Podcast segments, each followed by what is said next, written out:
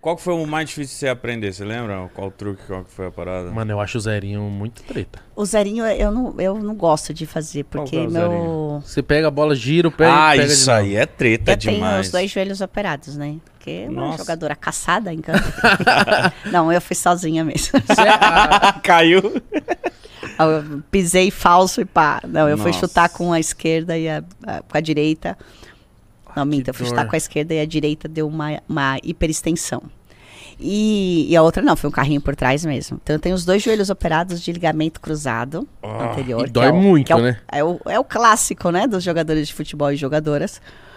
E acabei. Então, toda vez que eu faço o movimento do zerinho, meu joelho dói. Então, eu não gosto de fazer o zerinho.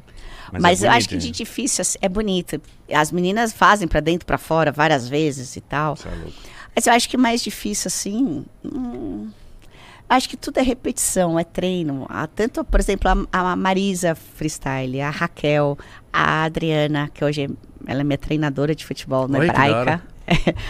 É, elas dão aula disso. Então, várias criançada e tal, hoje consegue fazer várias gracinhas com a bola, porque elas dão aula. Sempre tem um, um detalhezinho, sei lá, a bola rolar um pouco para dentro, a bola tá um pouco mais murcha, é, a altura, o movimento, sempre tem algum detalhe que faz a diferença no movimento. Mítico, depois olha, tem uma. Eu não sei qual é a nacionalidade dela, mas é a Lisa Freestyle. Mano, É. Conhece ela? embaçada demais. Faz muito Tem umas coisas que você não sabe nem que ela fez. É, você não. fica assim, né? Tipo, o que, faz- que ela fez? Ela faz. É. E a bola tá lá ainda com ela. Você fala, Eu acho bonito. Deita, demais faz na isso. sola do pé assim, o contrário. tipo uma Mas- foca. Então, isso é já. Hoje é uma modalidade, tem campeonatos mundiais Sim. e tal. O meu era feijão com arroz, gente. Você acha que você que puxou o bonde disso aqui? Eu, ó, por exemplo, tanto a Marisa quanto a Raquel e a Adri, elas falam que elas.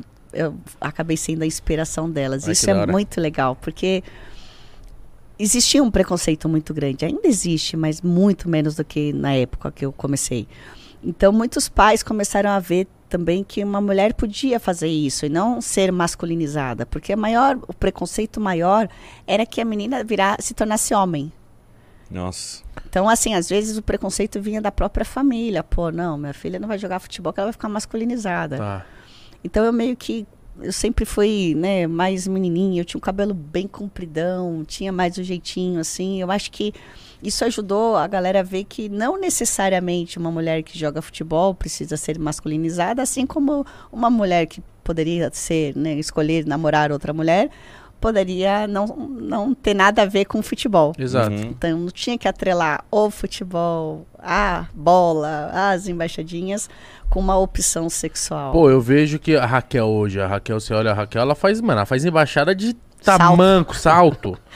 Muito louco, Eu né? até falei pra. Rá, agora ela operou o joelho, o ligamento. Eu falei, Rá, você vai ver que só pra usar o salto já vai te doer. Então, Nossa. cuidado com essas embaixadinhas de salto. Doeu Ah. muito a sua lesão na hora, assim, no momento? Uma delas, sim. Você sente realmente assim, né? A parte da- da- dos joelhos, né? A canela e a parte do fêmur. Gira assim, ó. Ele realmente. Você escuta um estalo. E a sensação é que você pegou um elástico e puxou até dar uma. Até estourar. É, faz um clec, assim. Um, você, você escuta e sente essa, Ah, esse som. É. E, e nunca mais volta o seu mesmo, né? Fica bichado. Eu, eu- a, a primeira eu, eu tive que- eu tinha 15 anos. Eu joguei Nossa, futebol muito até os nova. 29. Ah, então.